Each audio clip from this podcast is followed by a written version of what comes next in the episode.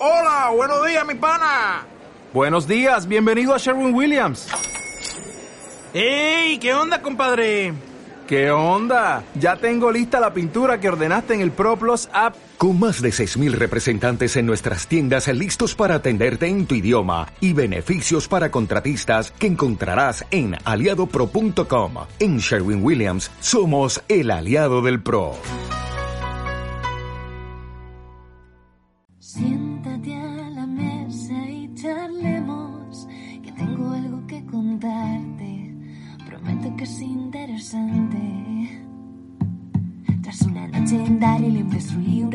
Y me curé en anatomía de Grey. Vi la edición de Snyder, diseñé con Colin Atwood, maté al Superman con Nicolas Cage. En DeLorean fue el futuro, si vas solo no seguro, con mi espada puedes continuar.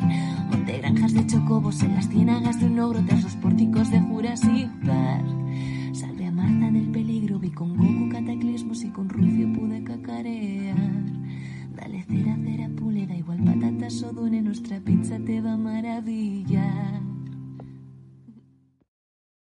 Hola, hola, soy Mota y te doy la bienvenida a una nueva porción, el programa corto y diario de Caballeros de la Pizza Redonda.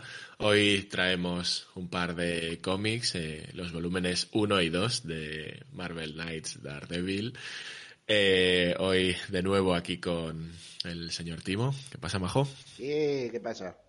Eh, hoy sí, hoy sí estás por aquí. Eh, vamos a, como he dicho, vamos a hablar de estos tomitos de, de, Daredevil. El primero del que vamos a hablar se llama Daredevil Diablo Guardián, que está guionizado por Kevin Smith y dibujado por, por Joe Quesada. Y que bueno, la historia nos cuenta un poco que, que Daredevil debe proteger a un bebé que podría ser tanto el Mesías como el Anticristo. Básicamente esa es la, la sinopsis. Y el señor Timo, pues, nos va a contar un poquito más sobre este tomito. A ver, eh, es una vez más cuando Daredevil se pone místico, ¿sabes? El problema, el problema de este TVO es que tú vienes esperando el Daredevil de Kevin Smith, ¿no? Dices, hostia, esto será divertido de leer. Y se pone de un intenso el desgraciado. Pero Daredevil es un personaje dado a, a la intensidad, sí, ¿no? Sí, a sí. ponerse intensito. Sí, sí, sí. Pasa es que, joder, mi etapa favorita de Daredevil es la de Mark White, que es totalmente campi, totalmente feliciano un poco. O sea, tiene sus movidas, pero, pero es mucho más de TVO clásico de toda la vida. Y esto se nota, se nota la época, ¿no? Se nota que estábamos saliendo de los 90. Hmm. y había que hacer todo súper oscuro y súper intenso, ¿no? En Claro, ese- esto es un TVO de, de, de los, del inicio de los 2000, si no me equivoco. De primera mitad de los 2000. Eh, Eh, se empezó en Estados Unidos, se empezó a editar eh, en noviembre de 1998. Pues mira, mejor me lo pones aún, saliendo de los Sí, ok. 90, ¿ves? Es, es esa época en la que todo tenía que ser eh, trascendental y oscuro, ¿no? Es esa época marcada por la estética de Matrix y de las primeras pelis de X-Men, ¿no? Cuando empezó a Sí. salir los, los Ultimates y, y en Marvel hicieron el Marvel el Marvel el Marvel Knights, esto. Joder, no me salía el nombre ahora. Y Marvel Knights no era más que Marvel, ¿sabes? Creo que no lo puedo definir mejor. Sí, no, Marvel, Marvel Knights es la, la, la parte adulta, digamos, ¿no? De- Adult- de- llámalo adulta, llámalo edgy, llámalo... Ya no soy un niño, mamá, ¿vale? Eh, Es como la. eh, o sea, el, el- el decir a la gente que no estás leyendo un, un, cómic de dibujitos, ¿no? Esto no es un TVO, esto es una novela gráfica, señora. Esto es- eso es, eso es, que no me salía. Esto es una novela gráfica. Esto ya ha dejado de ser cómic, esto es una novela gráfica. Entonces, claro, se pone muy intenso con según qué temas y al final dices, pero que, que esto es, es un TVO de Daredevil de toda la vida con temas recurrentes que ya hemos visto, ¿no? La espiritualidad de Daredevil es algo recurrente. Y al final el tomo se basa mucho en, en Daredevil tiene que discernir qué está pasando aquí, realmente me estoy enfrentando al fin del mundo, ¿Estoy viviendo el apocalipsis o qué coño está pasando? Pero claro, se le dan muchas vueltas a esto eh, y para una resolución que a mí me parece tirando a insatisfactoria. Eh, insatisfactoria por lo que es. En sí, eh, los primeros números se me hacen más densos. Luego, a medida que avanza, creo que va mejor. Viuda Negra tiene un papel que es bochornoso. pero bochornoso de verdad. Porque básicamente la tienen en plan, es mujer, así que cuida de este bebé. Y es como, pero tío. Sí, sí, sí, sí, sí. Es Kevin, ¿qué fas? ¿Vale? Eh... no, no, no, no. O sea, hay cosas que dices, esto igual no te ha envejecido bien, ¿eh, chaval? Hostia, pero encima, eh, Viuda Negra no es el personaje que o sea, que se me que yo en el que yo pensaría, ¿no? Para cuidar un bebé, precisamente. No, pero como es la exnovia de Daredevil, pues ah, mira, oye, que no sabía a quién llamar. Ayúdame con esto. Oye, ah, mira, ahora que tienes al bebé en brazos, me voy a saltar por los edificios un rato, ¿eh? Y la otra se queda en plan, ¿pero qué haces? Me voy a un momentito a buscar tabaco, que se me olvida. Claro. Entonces, eh, aprovecha para, ya que estamos metidos en grandilocuencias y fines del mundo, cargarse a algún personaje importante, tocar temas en la, de la época como el SIDA, aunque luego vemos que lo toca un poco pichipachá. y al final la resolución es que el capítulo de, descubrir cosas, ¿no? Está muy bien hecho. Pero cuando asumes lo que es lo que has descubierto, es muy ridículo. Y entonces ahí, ahí, hay un conflicto de, pero esto es una tontería como una catedral. No, no voy a desvelarlo por quien quiera leerlo, pero sí que la sensación es un poco de, pero, pero esto por qué? Y bueno. Estoy viendo, estoy viendo por aquí más o menos el resumen sin decir quién aparece, pero aparecen bastantes personajes de, de Marvel y bastante variopintos así en general. O sea, sí que es verdad que es una resolución que no te esperas. O sea, en ese sentido sí, sorprende. Pero hay cositas que dices, bueno, eh, para ir tan de adulto me has colado aquí una mamarrachada.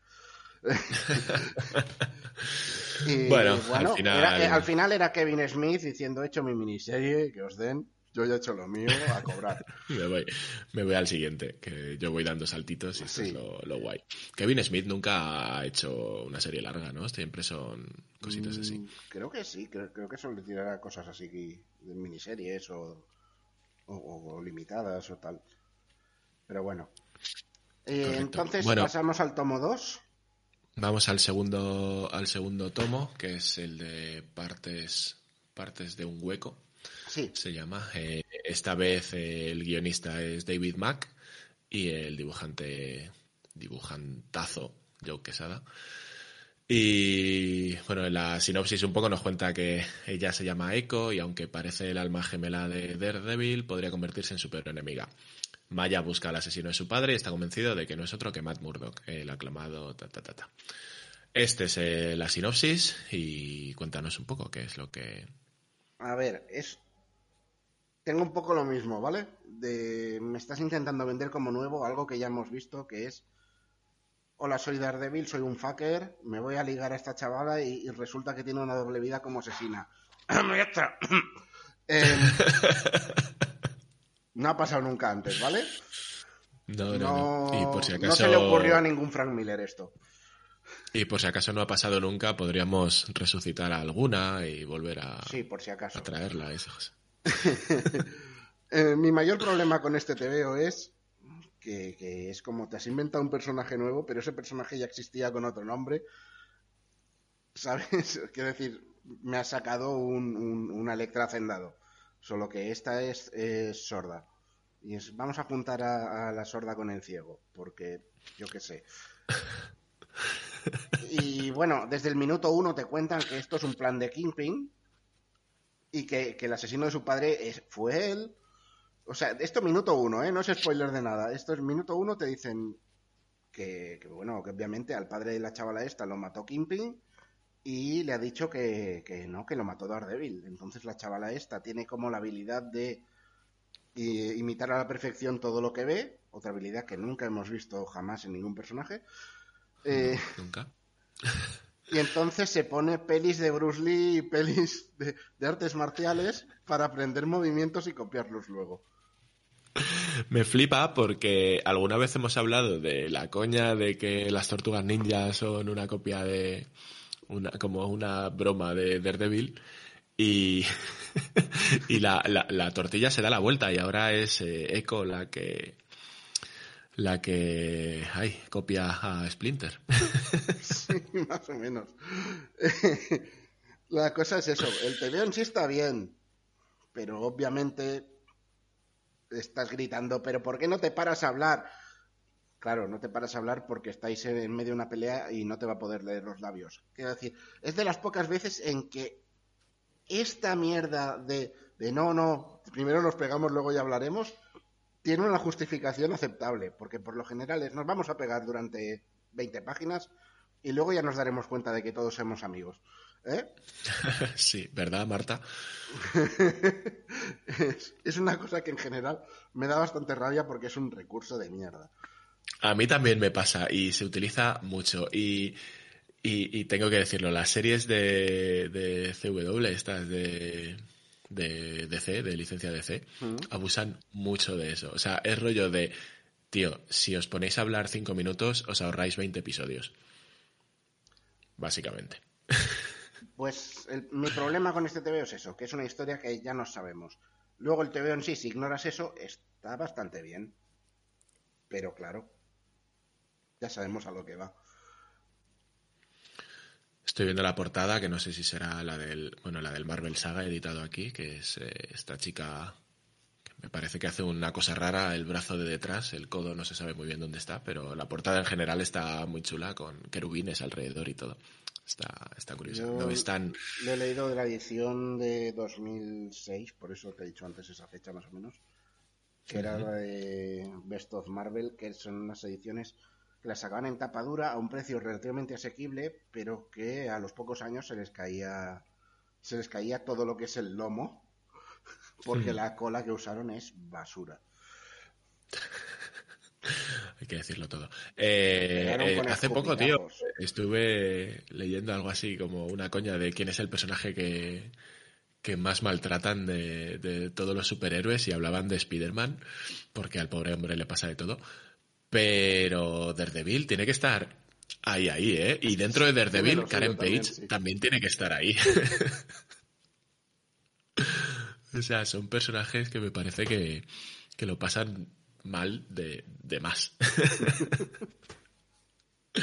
y bueno, estos cómics pues no son no son una excepción. Siempre hay alguien que quiere Sí, sí, asesinarle, quitarle el dinero o meterle en la cárcel o, o El, el de, el Kevin Smith especialmente, es muy así. En fin, bueno, pues ahí queda eh, estos dos volúmenes de Daredevil que, bueno, por lo que cuentas yo creo que son divertidos, pero que tampoco son... No esperemos nada. Le, le cuesta un eh, poquito arrancar vida. primero para mi gusto, pero quitando eso, bueno, se pueden leer, te lo pasas bien un ratete. Que es a lo que venimos. Correcto.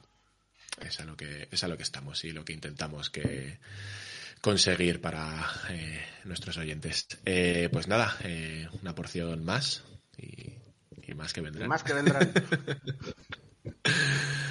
Y lo dicho, un placer, como siempre, un día más hablando de cómics, hablando de Daredevil esta vez y nos vemos en la siguiente porción. Ya sabéis que nos podéis seguir en caballerosdelapicharredonda.com, que ahí tenemos todas nuestras cositas. Adiós. Adiós.